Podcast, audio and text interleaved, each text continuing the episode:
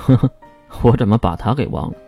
雪谷一回头，小维被吓得又开始哭。好家伙，小维这是看到天敌了呀！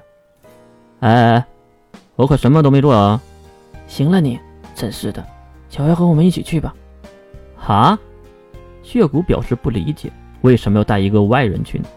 可是，在那越能杀死人的眼神下，血骨还是妥协了。谁让自己喜欢眼前这个男人婆呢？由于游乐场就是建在海边的，所以很快就从后面离开了，来到了游乐场自己用的码头。这里只停了几辆没有人用的船只，还有星家联盟的中型游艇，外表看上去是谁都买不起的华丽。哈哈，有钱真他妈好！骂了一句，四人上船，上面的安保人员都是血族的，因为头发的颜色就可以看出来。来到上面后，船也是马上开动。由于血骨很熟悉这条船，所以他将月等人带到了下一层的待客厅中。这里是半露天的。游乐设施也是应有尽有。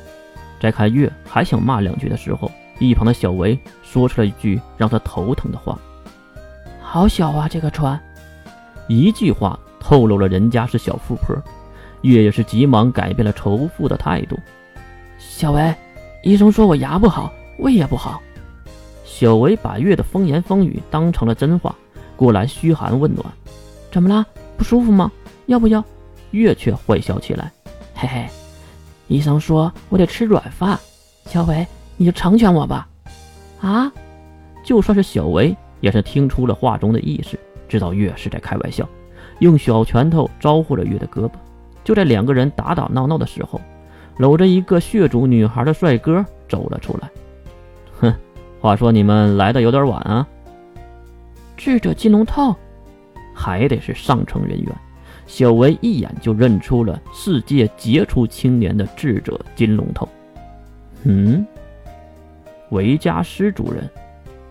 金龙头连忙看向月，怎么会有外人在啊？还没等月说话，一旁的血骨走了过来，充满杀气的看向金龙头。我和你说过吧，别他妈的泡我的族人！然后瞪眼一旁红发的年轻女孩。那个血骨大人，我去忙了。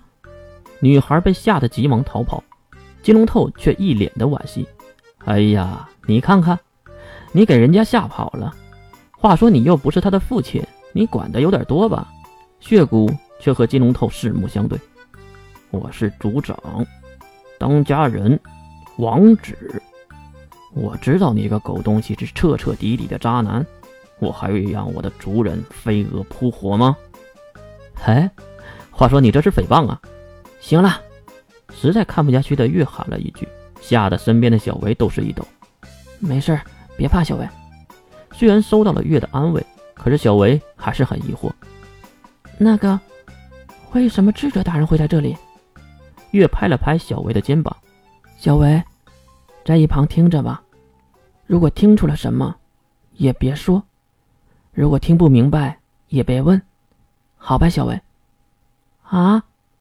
将满脸疑惑的小维送到一旁坐下，然后给他倒了一杯牛奶，也不知道为什么要选牛奶。